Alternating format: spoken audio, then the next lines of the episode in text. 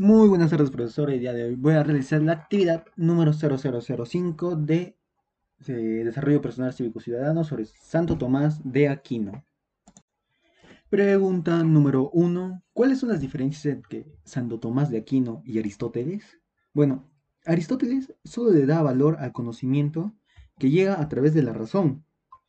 Y Santo Tomás de Aquino reconoce el valor del conocimiento que se obtiene a través de la razón pero le da mayor importancia al conocimiento que, proviene de la fe. Pregunta número 2, que son, ¿qué similitudes tiene Santo Tomás de Aquino y Aristóteles? Como hablamos de diferencias, también hay semejanzas, y podemos establecerlas entre Tomás de Aquino y Aristóteles, pues el autor griego el que ejerce una mayor influencia sobre el Aquinate.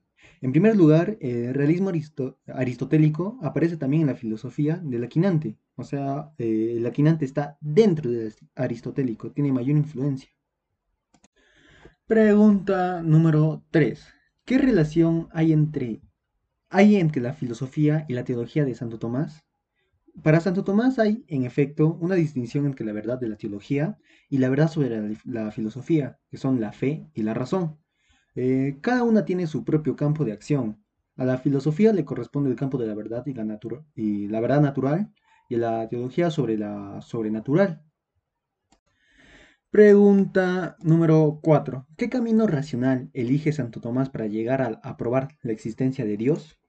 Bueno, eh, Santo Tomás eh, tenía cinco vías para demostrar la existencia de Dios, que son, uno, la simplicidad de la divina eh, esencial, dos, la perfección de la divina esencial, tres, la infinidad de Dios, cuatro, la inmutabilidad de Dios y cinco, la unidad de Dios.